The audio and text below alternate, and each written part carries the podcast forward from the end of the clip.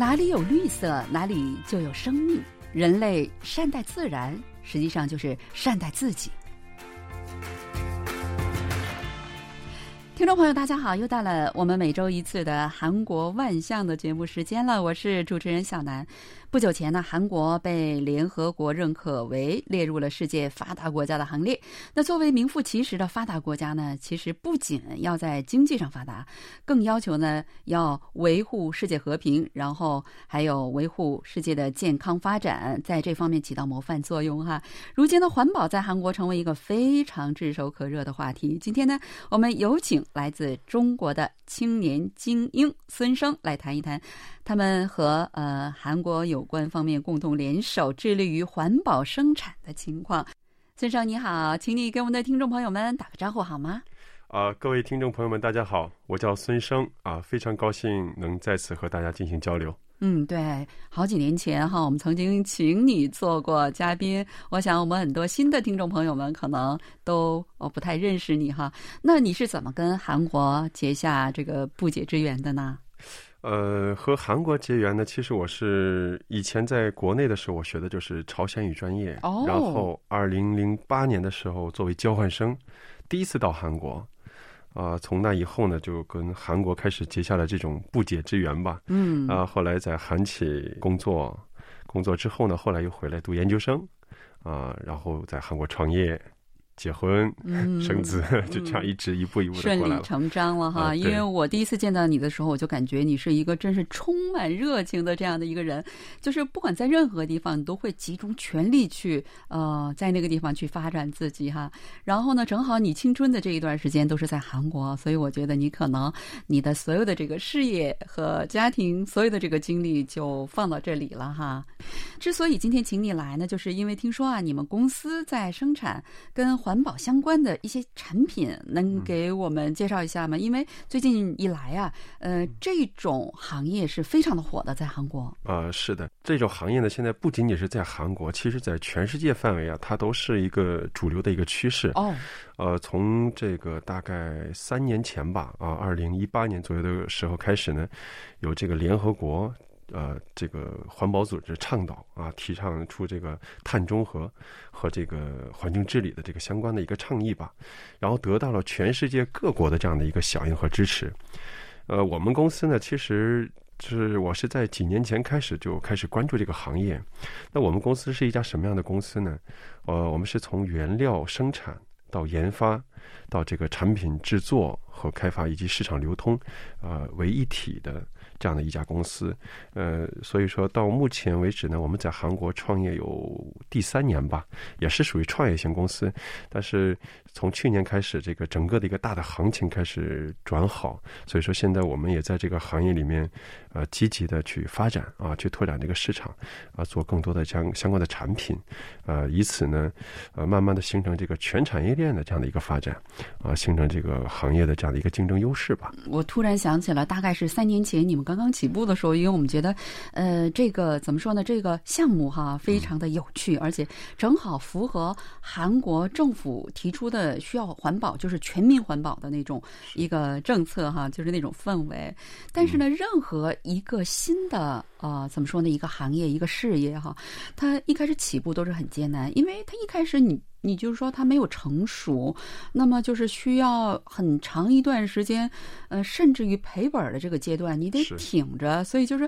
即便像那些什么三星、现在这种大企业，他们也是非常艰难的。更何况，呃，一开始一无所有的，呃，你们这一。群年轻的一些朋友们呢，我觉得这个嗯真的很不容易。你们是怎么想的呢？呃，是这样的，当时我们接触这个行业的时候啊，呃，尤其是我刚开始接触这个技术的时候呢，其实当时我也不是很相信。我认为塑料怎么会降解呢？嗯，另外再说，玉米怎么能做出 塑料吸管呢？对呀，我都觉得费解啊。是，当时我也是抱着这个半信半疑的这样的一个想法吧，开始接触这个行业。但是接触之后呢，就发现这个行业真的是非常有魅力，嗯，而且它是真的是完全可以解决这个塑料所带来的这种呃危害以及这个困扰，就塑料问题能得到一个根本的一个解决的一个技术。呃，当然我们也是有一个这样的一个过程嘛。呃，刚才楠姐你也说了，这个呃大企业其实也是前期也是需要赔钱的嘛。我们当时几个年轻人呃没钱 可赔呀、没钱可赔，但是我们有青春，哦，哇，这是最厉害的，呃，战无不胜的。战无不胜。我们抱着一腔这个热情吧，呃，但是还是对这个行业充满着一个期待，因为我们当时就认准，在未来几年之后呢，这个行业一定会得到一个。呃，公正的一个认知和这样的一个发展吧，所以说我们几个人就开始在这个行业开始深耕。当时我们就是接触这个行业的时候，也是因为国内的一个专家啊，这样的话给我们了前期给了我们很多这个技术上的支持和帮助啊，我们才能走到了这个现在的这样一个情况吧。啊，当时还记得三年前的时候，啊，我们的负责人第一次来到这个咱们直播间的时候，和大家交流，啊，当时也是只是做这样的一个简单的一个行业介绍，但是从现在来看，我们的情况可能不太一样了。啊，这个三年的一个发展的时间，我们也取得了一些成绩。那当时在我们的演播室里来介绍这个行业的那个呃朋友，那位帅哥，目前还在你们公司坚持挺着呢吗？啊，是的 真的是青春，真的是太厉害了哈！当时我就感觉到你们那个满腔热情的那个，真是呃，怎么说呢？满腔热情的中国青年哈。呃，前些天我听到呃，在中国一个呃搞化工方面的一个专家朋友，他就说，他说如果你做的是这种环保方面的这种塑料制造的话，那你的前途将是无穷无尽的是啊！现在就是说，不仅仅是韩国是这样，中国也是这样的，是吗？啊，是的，哦，那我觉得你们在这个过程当中，应该啊、也遇到了不少的困难吧？啊，是的，这个行业其实在全世界范围其实也是属于一个新兴的一个行业吧。然后，尤其是在韩国呢，它怎么讲呢？因为前期没有很多可以参照的一些案例或成功案例可以参照，所以就导致我们呃像是一头雾水一样。啊，一头雾水一样，而且这个行业呢，会在这个前期的过程当中出现了几点问题，就以我们实际的工作情况和大家分享一下。第一个呢，可能就是说，呃，由这个韩国当地的一些政府的一些相关的法律法规，它这个制定起来的时候，一个是滞后性，还有一个就是它不够健全。那不够健全体现在哪儿呢？那如果是说一般，你像我们国内的情况，它是禁塑、禁塑令，首先是这样，然后是鼓励发展环保行业等等的一系列的这样一个措施，它是一个组合拳。但是可能韩国政府这边呢，它是比较偏保守。啊，而且它还要考虑到这个传统行业的一些这个特殊情况，啊，所以说它这个相关的政策呀，可能走的就比较慢一点。这是第一个，我们遇到一个大的环境上的一个问题。第二呢，就是说这个行业呢，因为它是属于新兴行业，所以说它这个标准呢，并不是很健全。因为在市面上，可能大家看到的时候，很多人都标榜自己为环保产品，什么亲环境等等等等，但是。啊，在我们专业的这个角度来看呢，其实它是属于一种伪环保的产品。嗯，这伪环保是什么？只是看起来比较环保，嗯但是实际呢，它可能产生的危害比一般的塑料还要大。哦，这个可能一般的消费者是不知道的，嗯但是这就要从一些商家呀、一些这个企业层面，它要有一个自己的一个一个标准去制衡它。但是现在目前也是不健全的。嗯，其实我觉得你说的这些吧，呃，我都是可以理解。刚才你说的，首先呢，就是呃，政府方面还不太扶持，不太鼓励。我觉得哈、通过我的这个经验，我就感觉任何事情都是一开始啊，就是一堆有热情的人，他们使劲做，使劲做，然后呢。也吃了很多很多的苦，然后当他们打出一定的成绩之后，然后呢，让全社会的开始认可，应该支持他们，这个时候政府才会出来啊。就是一开始没有答案的时候，政府呢，因为他们花费的毕竟是老百姓的对税金啊，他不能随便像个人投资一样去扶持任何一个企业，对吧？是的，嗯。哦，是真的是这样，嗯。但是随着这个政府不断宣传和环保意识的这样一个增强嘛，现在这个韩国本土的这些呃韩国人、韩国公民，呃，就意识到这个环境的重要性。非常强。现在韩国人非常强这哦，对，而且尤其是现在这个年轻人，或者是说我们这个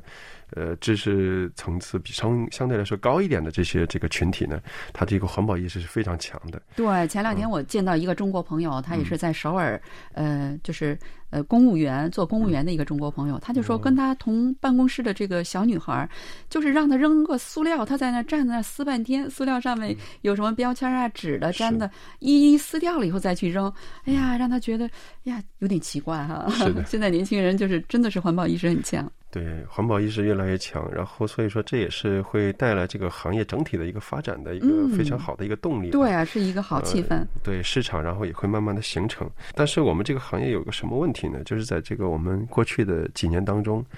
呃，环保产品它整体的造价呀，就是它的成本要比塑料的价格要高，而且一般消费者可能体验不到。但是如果作为大企业的话呀，它这个非常敏感的，就是它可能会导致这个。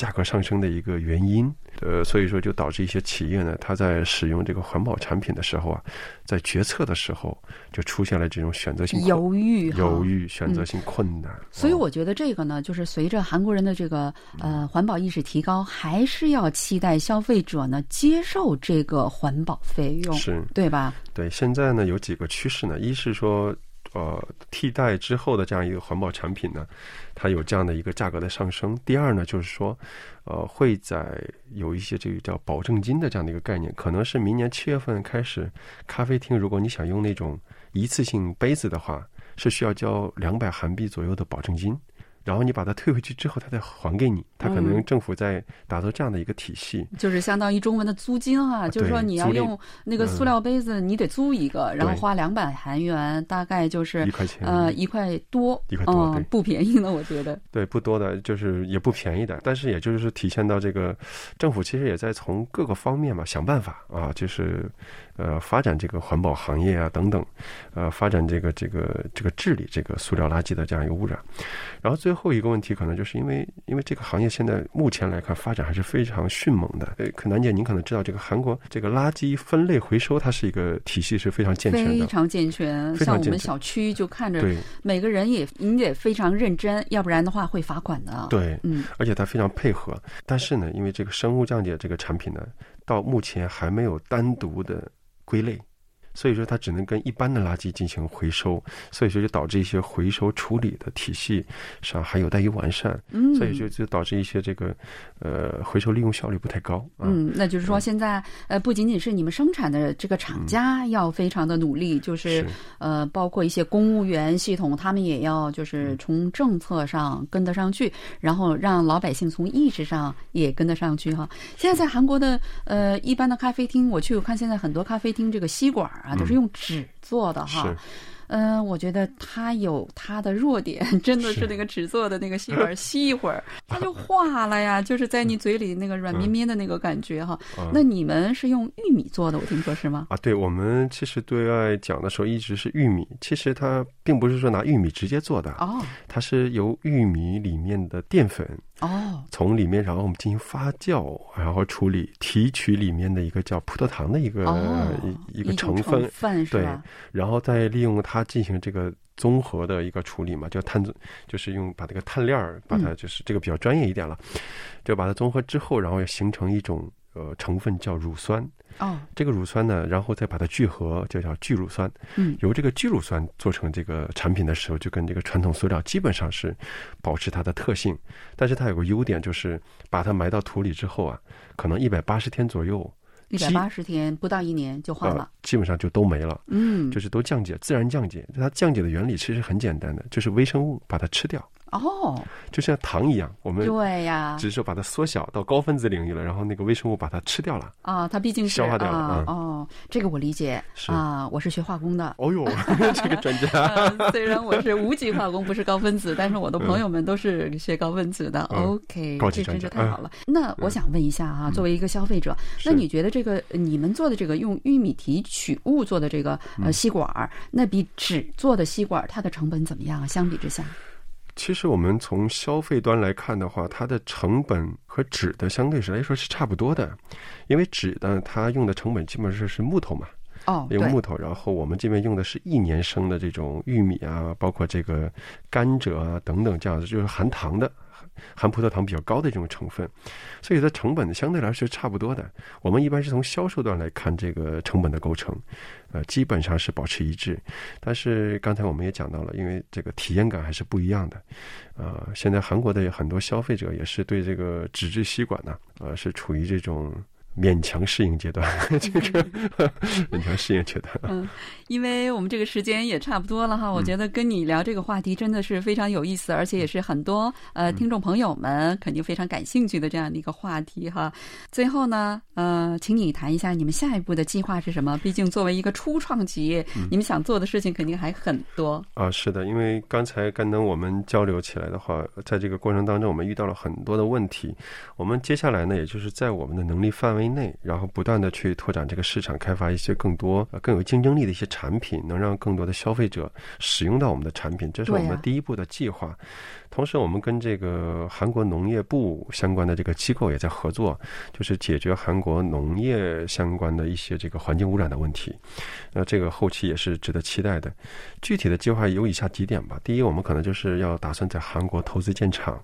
要建这种和韩国政府合作的这样的一个厂。